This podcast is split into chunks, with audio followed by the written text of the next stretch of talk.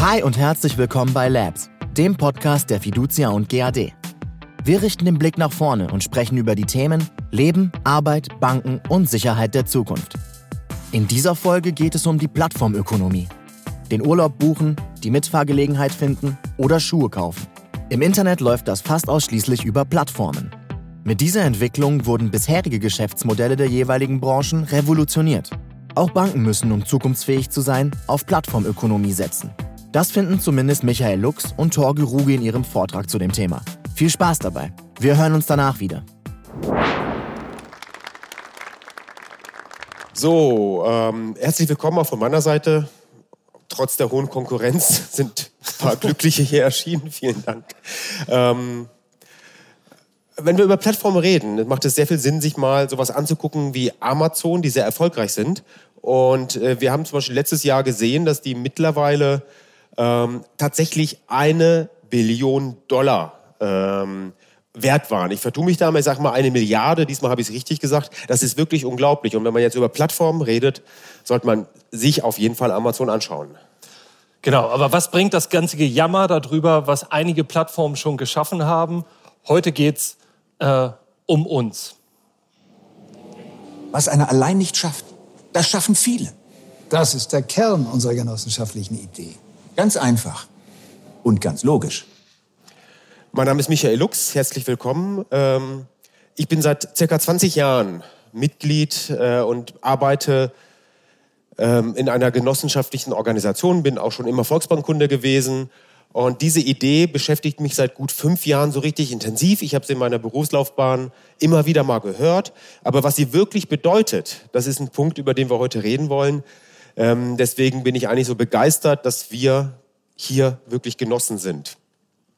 Ja, mein Name ist Torge Rugge. Ich bin auch von Geburt an äh, Kunde einer Genossenschaftsbank. Mit der Volljährigkeit bin ich halt auch Mitglied geworden. Komme aus einer Genossenschaftsbankfamilie, Vater Banker, meine Freundin ist Bankerin, ähm, alle bei Genossenschaftsbanken und ich beschäftige mich jetzt seit zweieinhalb Jahren mit dem Thema digitale Plattform, Plattformökonomie und wie wir neue äh, Geschäftsmodelle für unsere Volks- und Raiffeisenbanken entwickeln können, bei denen das Wertesystem der Genossen halt immer noch weiterhin eine Rolle spielt. Wenn wir über Raiffeisen sprechen, über die oder die genossenschaftliche Idee, sprechen wir oft über das Was wurde geschaffen. Wir hatten im letzten Jahr 200 Jahre Raiffeisen, aber es geht den Leuten relativ wenig um das Warum. Und der eine oder andere ist hier sicherlich vertraut mit der ganzen genossenschaftlichen Geschichte, wo das eigentlich herkommt. Aber ich würde einfach ganz kurz da nochmal drauf eingehen, warum eigentlich diese genossenschaftliche Idee kam. Und zwar tatsächlich gehen wir jetzt in Geschichtsunterricht. Meine Geschichtslehrerin hätte wahrscheinlich nie damit gerechnet, dass ich sowas hier mal auf der Bühne bringen werde. Ähm, wir gucken auf die Feudalzeit lange Zeit, Mittelalter, Ende des Mittelalters, ähm, war es immer noch üblich, dass die Bauern den Grundherren dienten. Das heißt, wir haben diese Lehnspyramide gehabt, ganz oben stand der König, darunter der Grundherr, darunter die Adligen und darunter die Bauern.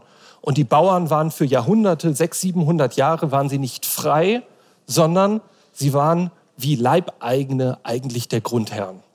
Welche Rolle haben diese Grundherren äh, gehabt? Sie hatten eigentlich sämtliche Rechte in der Zeit. Sie hatten die richterliche Gewalt, sie hatten die Polizeigewalt, sie hatten die Gewalt darüber, welche, ähm, welche Flächen für landwirtschaftliche Nutzung herangezogen werden durften oder für Forstwirtschaft. Das konnten die alles frei entscheiden, wo ihre eigenen Bauern wirtschaften. Also wenig Gewaltentrennung. Allerdings, sie hatten noch ein paar Pflichten. Sie mussten sich halt um ihre Bauern, um ihre äh, Handwerker, um ihre Gewerbetreibenden auch kümmern. Sie mussten gucken, dass wenn es Ernteausfälle gibt, dass die Leute äh, über die Zeit kommen. Sie mussten bei starker Krankheit helfen, bei Katastrophen. Sie mussten eine wirtschaftliche Grundsicherung leisten. Also es war nicht nur ein Nehmen, auch wenn das sicherlich deutlich im, äh, im Mittelpunkt stand. So, das Ende der Feudalzeit, 1848, kam die Befreiung der Bauern, die Handwerker und Gewerbetreibenden kamen erst ein bisschen später. Und was bedeutete das? Plötzlich waren die Bauern frei. Sie sollten selbstständig handeln. Sie kannten es 700 Jahre nicht, auf eigene Kappe zu wirtschaften. Sie waren ja eher wie Angestellte der Grundherren und mussten für diese leisten. Und weiterhin gab es unfaire Konkurrenz, weil es gab die Grundherren weiterhin, die hatten große Ländereien, die sie bewirtschaften konnten und die Bauern waren jetzt frei und mussten anfangen, ihre eigenen Ländereien aufzubauen, mussten Land kaufen, mussten äh, Maschinen kaufen. Dafür brauchten sie Geld. Da sind sie oft der Wucherei reingefallen. Es gab kein faires Banksystem zu der Zeit, sondern es gab einfach Menschen, die sich dieser Situation ausgenutzt haben, dass die Bauern es einfach nicht gewohnt waren, selbstständig zu handeln. Also frei, aber am dran. Frei, aber am dran. Ich denke, das bringt es gut auf den Punkt. Und zu der Zeit kamen die Grundzüge der genossenschaftlichen Idee. Wir haben hier die beiden großen Herren unserer genossenschaftlichen Gruppe, den Raiffeisen und den Schulze-Delitzsch, dargestellt. 1848 kam die Idee, einen Wohltätigkeitsverein zu gründen. Ähm, wo man dann aber relativ schnell erkannt hat, dass dieser Wohltätigkeitsverein, der den Bauern helfen sollte, jetzt äh, selbstständig zu arbeiten, der aber halt auf Wohltätigkeit ausgerichtet war, dass das keine nachhaltige Idee war. Ähm, deswegen hat man dieses Konzept weiterentwickelt zur Genossenschaft. Und das schon von vornherein mit den Grundwerten, dass man Selbsthilfe, Selbstverantwortung und Selbstverwaltung hat das heißt, dass, ähm, dass äh, man auf Eigenständigkeit die Menschen trainiert. Und es gibt Worte, die sagen, das war wahrscheinlich der wichtigste Schritt ähm, in dem 19. Jahrhundert, was wirtschaftspolitische Zusammenhänge in Deutschland angeht, dass man die Bauer, Bauern in diese Freiheit gebracht hat. Aber das war es jetzt auch schon mit diesem geschichtlichen Teil. Ähm, wir kommen jetzt rüber zu dem Thema digitale Plattform. Michael, erzähl uns doch mal was über die Theorie. Genau, total gerne. Also wir haben jetzt ein Stück weg auf äh, Schulze-Denitz und den Rheinweisen geguckt. Wir haben natürlich aber was mit Plattformen zu tun in unserem Vortrag und ich, wir finden halt in unseren Diskussionen, in den Arbeiten oft heraus, der Begriff ist nicht ganz klar definiert und jeder hat eine leicht andere Vorstellung. Deswegen wollen wir da ein bisschen Klarheit aus unserer Sicht reinbringen. Und ähm, aktuell wird so eine Diskussion geführt, Plattformkapitalismus oder ist es gar so das neue Wirtschaften, entwickelt sich da was hin? Wir beschäftigen uns neben den Themen der, der Plattformökonomie und dem, der Plattformgeschäftsmodelle auch mit Trends und wenn wir da gucken, sehen wir ganz klar den Trend, dass dieses normale Wirtschaften, so wie wir es kennen auf dem Markt, sich ganz stark verändert auf einem Markt, wo wir über Plattformen reden und dort auch tatsächlich immer einen Intermediär in der Mitte haben, der die Menschen zusammenbringt. Und äh, was damit zu tun ist, hat ganz einfach, dass man auf einer Plattform Konsumenten und Produzenten zusammenbringt, in der Mitte eine Plattform hat, die das Ganze schafft und manchmal sind Konsumenten und Produzenten auch ein und dieselbe Person mit dem Begriff Prosumenten oft verbunden. Und das ist eigentlich im Grunde eine Kernidee der Plattform. Und wir beobachten so vier verschiedene Modelle, wo wir auch mal beispielhaft dran geschrieben haben, welche Plattformen da reingehören. Das eine ist dieses mobilisierende Vermittlung. Der Begriff ist ein bisschen klobig. Matchmaking ist ein sehr schöner Begriff. Also ich verbinde zum Beispiel bei Uber, die die Taxi fahren bzw. ein Auto haben, die, die von A nach B kommen müssen. Oder bei Amazon, das Beispiel werden wir öfters ranziehen, ähm, tatsächlich die Verkäufer und die Käufer. Ihr kennt vielleicht äh, eBay Kleinanzeigen, das ist auch eine Plattform. Da ist es zum Beispiel nicht klar, ist man dort Konsument oder Produzent, man hat was anzubieten ähm, was man oft selber gar nicht produziert hat. Dann kennt man oft ähm, diesen Bereich, die sogenannten kombinierenden Bausteine. Da geht es darum, eine Plattform zu schaffen, wo andere Anwendungen drauf bauen. Es ist äh, typischerweise sowas wie die Azure-Plattform, wo wir als Entwickler äh, entsprechend auch tatsächlich ähm, Sachen darauf produzieren können, zum Beispiel Teile der künstlichen Intelligenzanwendungen, die wir als Fiducia GRD herstellen, also auch Q oder Botto, laufen auf einer Azure Cloud-basierten Lösung. Dann haben wir diese erweiterbaren Dinge. Und das ist, finde ich, eine der interessantesten Sachen, weil von euch fast jeder so ein Gerät in der Hand hat, zum Beispiel ein Handy. Es kommt ein Stück Hardware, was aber den echten Wert erst dadurch bekommt, ähm, dass dort die Software abgedatet werden kann. Und es gibt eine Plattform, wo andere äh, Software einbringen. Deswegen haben wir den App Store dort beispielhaft. Ähm, und das Handy kriegt ja dadurch einen Wert, dass dort verschiedene Anwendungen drauf kommen. Wir bieten da ja auch Anwendungen für. Möglicherweise habt ihr in der Volksbank auch tatsächlich auch schon die eine oder andere App dort reingebracht. Ich habe hier auch mal als Beispiel das Tesla-Symbol, weil gerade die sehr früh angefangen haben in der Autobranche, das Auto auch eher als Hardware-Plattform zu sehen und die Software als wesentlichen Bestandteil dazu zu bringen. Das macht mittlerweile aber VW, BMW auch. Das heißt, ich kann mein Auto über ein Software-Update mit Funktionen erweitern. Und da geht es nicht nur um das äh, Erweitern der Navikarten, sondern tatsächlich um echte Funktionen. Und das letzte, das unterste Beispiel sind natürlich diese ganzen Konversations- Plattformen wie Facebook und Co., die auch sehr, sehr berühmt geworden sind. Das sind so die vier Kategorien, über die wir normalerweise reden. Und wenn man eine Plattform sich anguckt, sieht man eigentlich sehr schnell, man kann es in eine dieser vier Kategorien packen. Dann gibt es so eine Ecke, wo man über Strategie reden kann. Was habe ich denn für Strategien? Und wir haben heute an unserem Stand, den wir dann nachher auch noch ein bisschen erklären, darüber zum Beispiel gesprochen, wenn ich eine Plattform habe, habe ich oft einen oder mehrere, die das Ding betreiben und entwickeln. Die haben das Risiko und den Aufwand, das ganze Ding zu erstellen, sind aber in der Lage, sämtliche Daten abzugreifen, weil die Daten sind oft ein Stück das, womit man nachher als Plattformbetreiber unter anderem auch Geld verdienen kann und eigene Geschäftsmodelle macht. Und es gibt die Partner, die man dazu bewegen kann, mit auf die Plattform zu kommen, die dann relativ schnell selber Geld verdienen können. Ein Beispiel dafür ist, die R&V hat eine Plattform aufgebaut, wo die auch Versicherungen äh, Dritter durchaus anbieten. Oder wenn ihr als Volksbank eine Plattform aufbaut und eine andere Volksbank würde mitmachen, die das dann nachher nur nutzt, wäre auch so ein ganz gutes Beispiel. Und wir unterscheiden auch immer zwischen Nutzer und Kunden. Äh, ist nicht relativ einfach. Die Nutzer, die haben was davon und die Kunden bezahlen dafür, haben aber auch was davon. Wir unterscheiden nur beide Gruppen, weil oft ist es nicht ganz klar.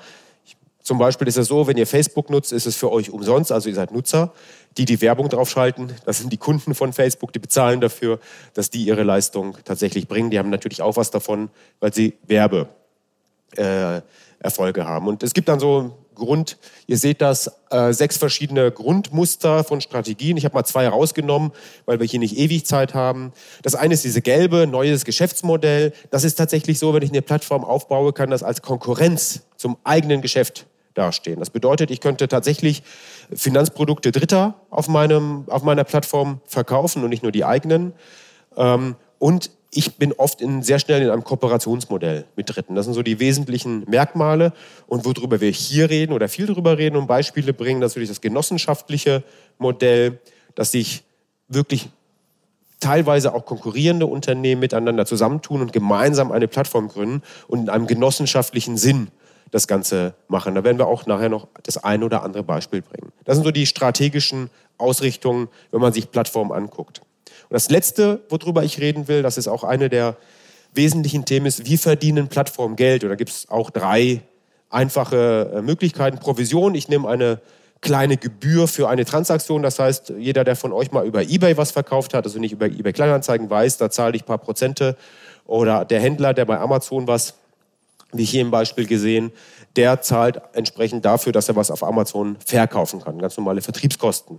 Dann gibt es dieses Pay-Per-Use. Wir haben hier mal Car2Go als Beispiel. Die heißen ja mittlerweile ja schon ShareNow nach der Fusion.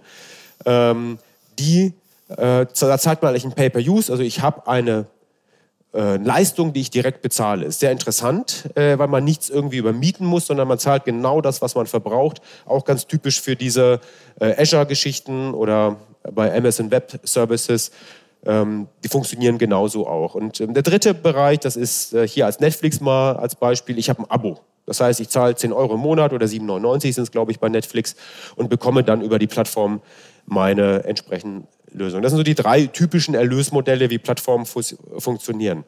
Und ähm, wir haben uns auch ein bisschen mal beschäftigt damit, beziehungsweise eine Studie, die hat mal gefragt, was sind die größten Herausforderungen äh, bei dem Aufbau einer Plattform.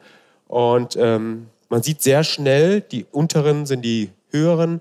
Tatsächlich ist das Gestalten eines Geschäftsmodells und auch die Monetarisierung eine Riesenherausforderung, ähm, weil wir oft noch nicht ganz gelernt haben und verstehen, wie das Ganze funktioniert. Wir haben das selber gemerkt, seit Torge, du sagtest, seit zwei Jahren sind wir dabei und äh, gucken uns äh, entsprechende Plattformideen an und die Monetarisierung und das Verbreiten ist eine riesen Herausforderung, insbesondere auch die Menschen auf die Plattform zu kriegen. Wir diskutieren heute hier zum Beispiel das Thema Geno-Sharing.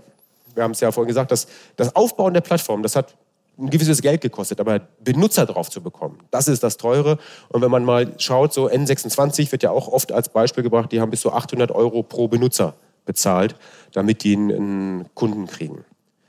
So, wir sehen aber, da ist wieder Amazon Torge, da kannst du was zu erzählen bestimmt. Genau.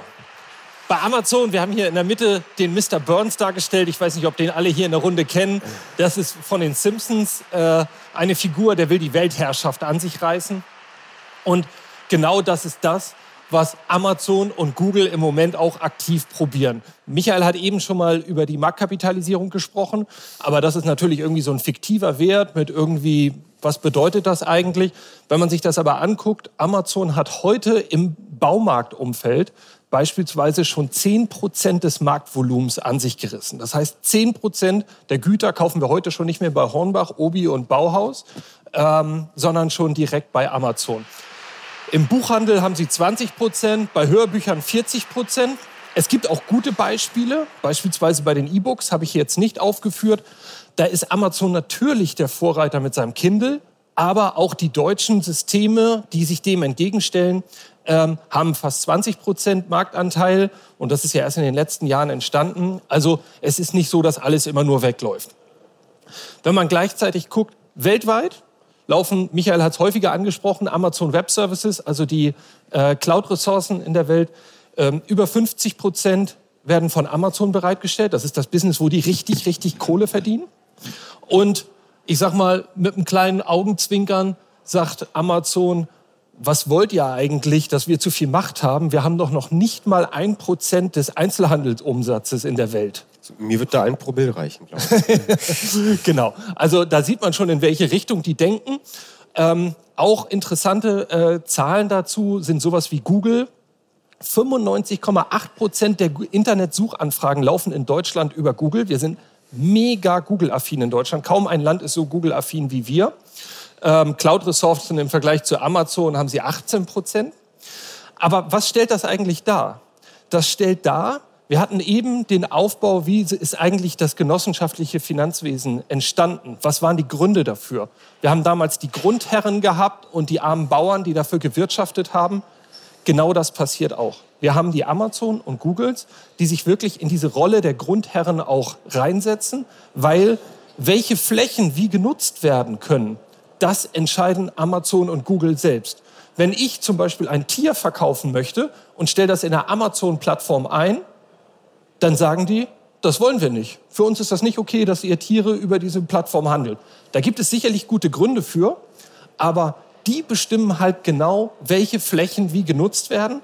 Und das ist halt so ein bisschen das Kritische in der heutigen Zeit, dass dieses herausragende Nutzererlebnis, was die Google und Amazons dieser Welt erarbeiten, gepaart mit deren Werteverständnis, weil sie bringen auf einmal ihr eigenes Wertesystem rein. Dazu gehört natürlich auch, dass Amazon jetzt im Speziellen noch nicht gerade bekannt dafür ist, die besten Arbeitsverhältnisse ähm, bereitzustellen und äh, Steueroptimierung ist das nächste Thema. Ähm, genau. Und das ist halt so ein bisschen, was in der aktuellen Zeit mit diesen Plattformen passiert. So, eigentlich sind die Händler da auch frei, aber auch abend dran. Ne? Genau. Die, die Händler denken, sie nutzen da eine freie Plattform ja. und werden aber ganz schön äh, an der Nase rumgeführt. Ja. Ähm, ein weiterer Aspekt bei diesen Plattformen ist halt dieser Netzeffekt. Jeder kennt ihn, diesen Netz- oder Netzwerkeffekt. Das heißt, mit jedem Nutzer, den wir mehr auf einer Plattform haben, steigt halt auch der Nutzen für alle gemeinsam an. Das heißt, wenn ich auf Amazon gehe und ich würde nie finden, was ich suche, dann habe ich da auch schnell den Spaß dran verloren. Aber dadurch, dass immer mehr Leute ihre Dienste darauf anbieten, macht es den Kunden halt auch immer mehr Spaß, das zu konsumieren. Und was heißt es im Umkehrschluss? The winner takes it all haben wir als Überschrift gesetzt. Ähm, die Plattformen werden gierig. Vorletzte Woche hat Apple angekündigt, dass sie die ähm, Apple-Kreditkarte anbieten wollen. Wir wissen jetzt schon, sie wird hochgradig top integriert sein ins iPhone. Es wird richtig Spaß machen, damit zu bezahlen. Da werden wir hart kämpfen müssen, dass wir das gleiche Nutzererlebnis hinkriegen. Aber hier die heiße News. Bis zu 24 Prozent will, ähm, äh, will Apple an Provisionen für diese Kreditkartennutzung nehmen. Das ist jetzt ein bisschen relativ zu sehen, weil es in den USA nicht so ganz unüblich ist, hohe Zinssätze auf Kreditkarten zu nehmen. Aber man sieht schon, das ist kein Wohltätigkeitsverein, sondern es geht ihnen im Wesentlichen darum, sehr viel Profit zu erwirtschaften. Und es hat nicht wenig damit zu tun, ähm, was unsere genossenschaftliche Idee ist, nämlich den Menschen zu helfen. Wir haben im Zusammenhang mit diesen ganzen Plattformen, haben wir uns mal ein Modell überlegt, weil wir sprechen ja immer darüber, neue Geschäftsmodelle für unsere Volks- und Raiffeisenbanken zu entwickeln. Und das ist ja für uns neu, dass wir uns so ein bisschen von unserem Kerngeschäft wegentwickeln. Und dieses Modell soll halt aufzeigen, dass der Kern ist das Core Banking. Wir sagen immer Zins und Konto, das, wo wir eigentlich herkommen. Und diese neuen Geschäftsmodelle, über die wir sprechen, die immer eine größere Rolle in unserem Business bekommen, sind halt die, die immer weiter auch weg sind von unserem eigentlichen Kern oder sie entwickeln sich weiter weg. Das heißt, wenn wir neue Ideen haben, versuchen wir sie in diesem Modell zu verorten. Genau. Ähm, wenn man das jetzt mal beispielhaft auf BMW überträgt, bei BMW hätte man vor zehn Jahren wahrscheinlich gesagt, da wo bei uns Core Banking steht, da stand bei denen Automobilproduktion. Und Sharing-Team, wenn die das damals in so einem Modell aufgeschrieben hätten, wäre das wahrscheinlich irgendwo im hellgrauen Bereich gewesen. Zwischenzeitlich hat sich so ein Unternehmen wie BMW, Michael hat es eben gesagt, auch mit äh, Car2Go und DriveNow, da hängen die ja zusammen drin, ähm, hat sich zu einem Mobilitätsanbieter entwickelt. Das heißt, das eigentliche Automobilproduzieren ist weiter, ähm, also verblasst zumindest ein wenig und sie entwickeln sich ein bisschen mehr dahin, den Menschen zu helfen, von A nach B zu kommen. Und genau sowas wollen wir in diesem Modell halt auch abbilden, dass wir halt uns immer im Klaren darüber sind, wie nah ist eine neue Idee, die wir entwickeln, eigentlich an unserer ganzen genossenschaftlichen DNA. So. Michael, aber jetzt erzähl uns doch mal was über genossenschaftliche, die genossenschaftliche DNA. DNA in Plattformen. Also wir sind beide davon überzeugt, dass tatsächlich ähm, dieser Gedanke, der jetzt vor 160 Jahren ähm, formuliert wurde, 161 Jahren, in Wirklichkeit der, den Grundbegriff der Plattform schon in sich hatte und das eine Riesenrenaissance ist. Der Auftrag war damals, als wir mit dem Thema Plattform gestartet sind, tatsächlich, wenn wir das Modell von gerade mal so ein bisschen anschauen, nicht die Erweiterung der Marktanteile, die sind eh schon eng äh, gesät, sondern zu, in die Richtung zu schauen, ähm, über das, das Kuchenstück zu erweitern, also alternative Märkte zu schauen. Und da gucken wir in einige Richtungen und ähm, werden auch mit euch sehr, sehr gerne auf unserem Stand darüber diskutieren. Aber im Endeffekt geht es darum, hier mehr über den Tellerrand zu blicken den wir jetzt hier so darstellen. Ein ganz nettes Beispiel dazu ist natürlich unser Geno-Sharing. Das ist bei uns auf dem Perspektivenstand. Dort steht der Stefan Bierkan ähm, für sich da. Und das ist natürlich ein ideales Beispiel, weil wir hier auf einmal Dinge miteinander teilen, die Menschen haben, aber nicht tagtäglich benutzen, anstatt die jedes Mal zu kaufen. Geno-Sharing ist seit September, glaube ich, diesen Jahres, sind die online, sind in einer äh, Beta-Phase. Dort haben wir zumindest schon unsere Werkzeuge alle eingestellt, die du dir demnächst leihen möchtest, wenn du dein Haus äh, fertig baust. Und es ist ein wunderbares Beispiel, wo wir der Meinung sind, dass ähm, eine Plattformidee und die genossenschaftlichen Gene super zusammenpassen. Ein zweites recht nettes Beispiel, da geht es mir aber ein bisschen um diese Ideen, die die haben, ist ein Online-Shop, der heißt Fermondo, ist vielleicht bekannt vom Namen her. Die haben sich so zwölf ähm, ähm, Werte aufgeschrieben. Und davon sind Transparenz, Mitwirkung, Open Source. Diese ganzen Themen haben die sich ähm, auf die Fahnen geschrieben und haben auch ein sehr, sehr flaches Modell. Und man kann für 10 Euro dort Mitglied werden. Was dahinter steckt, ist, und das ist auch wieder typisch Genossenschaft, die nennen das auch Genossenschaft 2.0, die Menschen, die das Ganze benutzen, sind automatisch auch die Eigentümer. Also der, der dort Dinge verkauft oder kauft, ist dort auch Eigentümer und nicht eine Plattform, die vielleicht sogar in Amerika sitzt, verdient dort unheimlich viel Geld, sondern die Mitglieder selber. Ähm, die sind jetzt gerade in dem Bereich, wo sie mittlerweile ganz gut Geld verdienen können. Das ist aber sehr interessant. Ähm, bin mir sicher, dass ich da Mitglied werde. Ich habe es noch nicht gemacht. Wir haben in den Recherchen zu dem Vortrag uns damit beschäftigt. Das ist eine sehr, sehr interessante Plattform. Die stellen allerdings tatsächlich von der Idee her ein bisschen ein ähnliches Produkt natürlich da wie Amazon. Genau. Und Ähm, was haben Raiffeisen und Schulze-Delitzsch damals noch gemacht? Sie haben Leitfäden den Menschen zur Verfügung gestellt, wie man eine Genossenschaft gründen kann. Das hat ja auch dazu geführt, dass mehrere hundert Genossenschaften noch zu Lebzeiten von den beiden Kollegen ähm, entstanden sind. Und genau das macht unsere genossenschaftliche Finanzgruppe heute noch. Wir haben hier als Beispiel mal die Webseite vom Genossenschaftsverband genommen.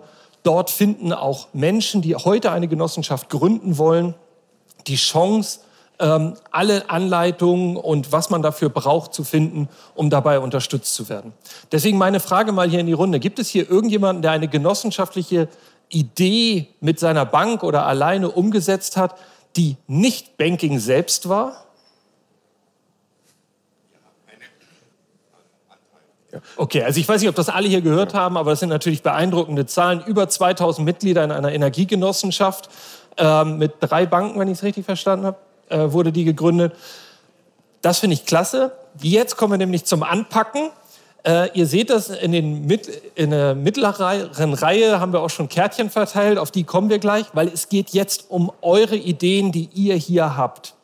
Wir sind nämlich davon überzeugt, dass es ganz viele Ideen in dieser genossenschaftlichen Finanzgruppe gibt, die an einzelnen Stellen von Banken entwickelt werden aber ganz viele Banken gar nicht davon wissen, dass es sie überhaupt gibt. Also ich bin ähm, immer wieder beeindruckt, was unsere Gruppe leistet. Ja.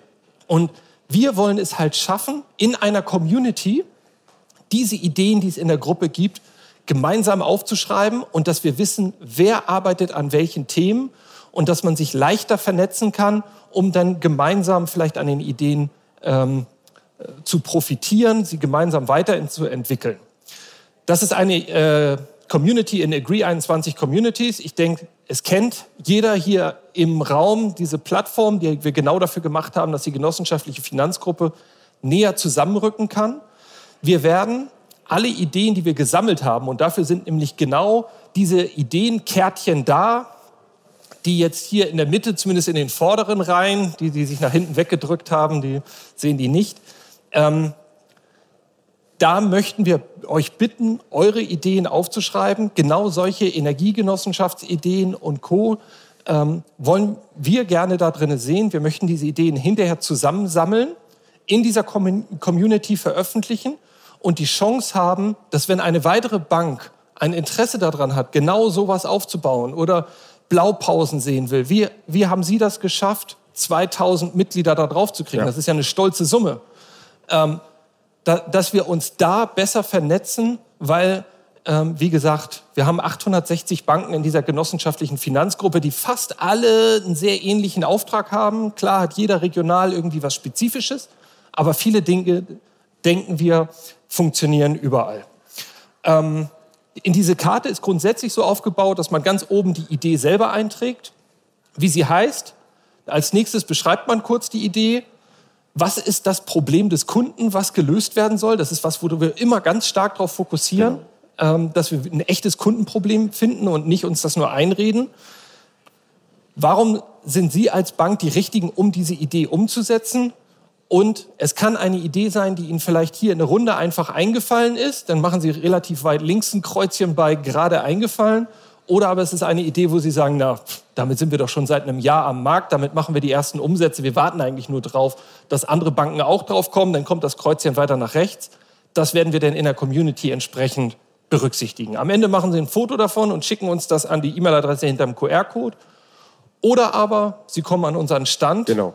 Im Raum Perspektiven stehen wir zwischen Geno Sharing und äh, der additiven Fertigungsplattform. Auch ein wichtiges, interessantes Thema. Ähm, und dann können Sie uns das einfach abgeben und wir pflegen das in die Community ein.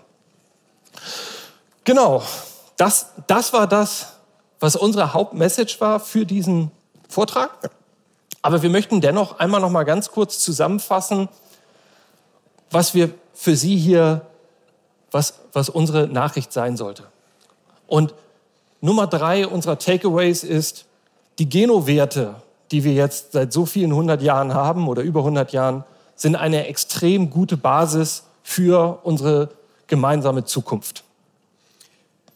Ralf Eisen und Schulze Denitz mussten lernen. Also wir haben vorhin gesagt, die haben die Idee im Verein ähm, gehabt und bis daraus die Geno-Idee geworden sind, das waren 20 Jahre. Und unser Takeaway davon ist tatsächlich anfangen, vernünftig anfangen, machen, ausprobieren und nicht so die nächste große Einhorn-Idee suchen, womit man irgendwelchen großen Konkurrenten äh, ein riesigen Konkurrent ist, sondern fangt jetzt an, geht mit uns entsprechend äh, auf die Ideenplattform und äh, löst das Ganze. Genau, und Takeaway Nummer eins ist, wir müssen als erstes gegen die interne Unbekanntheit kämpfen, bevor wir überhaupt bundesweit beim Kunden ähm, tolle Lösungen rausbringen können. Deswegen diese Community, dass wir unsere Ideen dort sammeln und sie halt ähm, den anderen Banken zur Verfügung stellen können, um uns besser zu vernetzen. Super. Genau. Wobei, Torge, jetzt mal so ganz äh, persönlich, was glaubst du denn, hätten Schulze Denitz und Raiffeisen so heute gemacht? Also ich glaube tatsächlich, Raiffeisen und Schulze Delitzsch hätten sich genau wie vor 170 Jahren, damals haben sie auch schon eine Plattform gegründet. Sie, sie haben zugesehen, dass das Geld ähm, anders verteilt wird, dass es äh, gemeinschaftlich genutzt wird. Sie haben den Handel und die Bauern und so weiter alle zusammengebracht. Ich glaube, dass diese Idee genauso aktuell ist wie damals. Wir haben nur teilweise ein bisschen den Fokus verloren. Deswegen gibt es gute Ansätze, äh, das noch ein zweites Mal zu machen. Was ist deine Meinung dazu? Also ich glaube tatsächlich, ähm, die Idee der Mikrokredite, wie sie ähm, in Bangladesch gestartet sind und 2006 ja auch zum Friedensnobelpreis geführt haben, wäre für die extrem sympathisch, weil natürlich wir haben ein funktionierendes Bankwesen, Kredite gibt es, aber halt nicht für Menschen, die sehr, sehr wenig Geld brauchen und mit einer kleinen Finanzspritze tatsächlich ähm, dann auch äh, geholfen, dem geholfen werden kann. Und deswegen glaube ich, vielleicht hätten die beiden auch ein Start-up äh, äh, Finanzierungswerk gegründet, um Menschen zu helfen, die sonst keine Kredite kriegen. Okay, auch ein interessanter Aspekt. Dankeschön.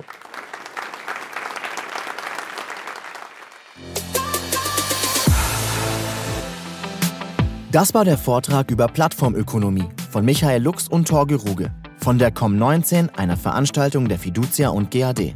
Wir haben uns vor Ort unter den Gästen umgehört, was sie über das Thema so denken. Inwieweit können sich Banken etwas von Google, Facebook, Amazon und Co. abschauen?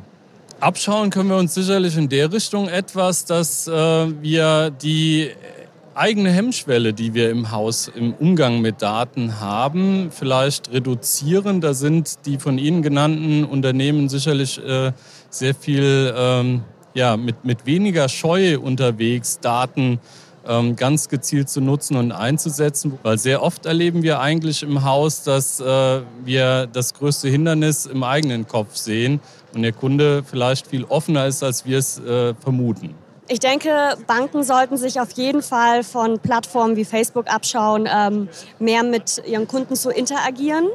Ähm, das ist ja besonders bei Facebook möglich, ne, über die Kommentare, dass man auch ins Gespräch kommt. Und ich glaube, dass Banken davon noch so ein bisschen Angst haben. Weil häufig erlebe ich das, dass man sagt, oh, der Kommentar war jetzt nicht so gut, sollten wir den löschen? Und dann denke ich mir, nö, ähm, einfach ins Gespräch gehen, vielleicht auch noch mal konkret nachfragen, was, was war jetzt nicht so gut oder warum gefällt dir das jetzt nicht? Ähm, was können wir besser machen? Sie können sich sehr viel äh, abschauen, äh, einfach aufgrund der, der, Schnelligkeit, der Anpassungsgeschwindigkeit und der komplette Fokussierung auf die Kundenbedürfnisse, die Kundenwünsche. Ich glaube, das ist das A und O, was wir künftig spielen müssen. Ja, ich denke also, dass der digitale Marktplatz gerade bei Amazon, also ich denke, da können sich schon Banken was, was abschauen, sich da zu platzieren, Produkte zu platzieren, die dann die Leute von zu Hause bequem auf der Couch dann zumindest sich mal informieren können, dass ich schon gut informiert auch in die Bank dann gehen kann.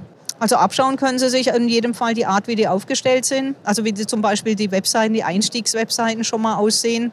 Also findet man sich schnell zurecht, ist es aufgeräumt, findet man alles an jeder Seite äh, im Bildschirm, wo man sich gerade befindet, also den Zugriff oder die Verlinkung zu anderen wichtigen, interessanten ähm, Dinge, die den Kunden noch interessieren können. Das ist auf jeden Fall abschauenswert oder nachahmenswert. Wie könnte eine Bank als Plattform aussehen? Eine Bank als Plattform? Nee. Das ist eine gute Frage. Nee, habe ich keine Gedanken zu gemacht. Also ich persönlich habe mir auch schon für unsere Bank ähm, Gedanken gemacht über eine Art Blog, äh, dass man über diese Richtung mehr in die äh, Finanzthemen, Bankenthemen geht und auch da wirklich in die, ins Gespräch mit dem Endverbraucher, mit dem Kunden geht. Nicht so wirklich, vielleicht auch ähnlich wie ein, ähm, ja, wie ein Amazon oder wie Facebook. Die Bank als Plattform kann ich mir auch so vorstellen. Einmal dass wir in der Kommunikation mit unserem Kunden sind, den Kunden erstmal befragen, was möchtest du denn? Wir, sind, wir kommen heute als Banker mit einer Sichtweise auf den Kunden. Die Bank meint, der Kunde braucht das.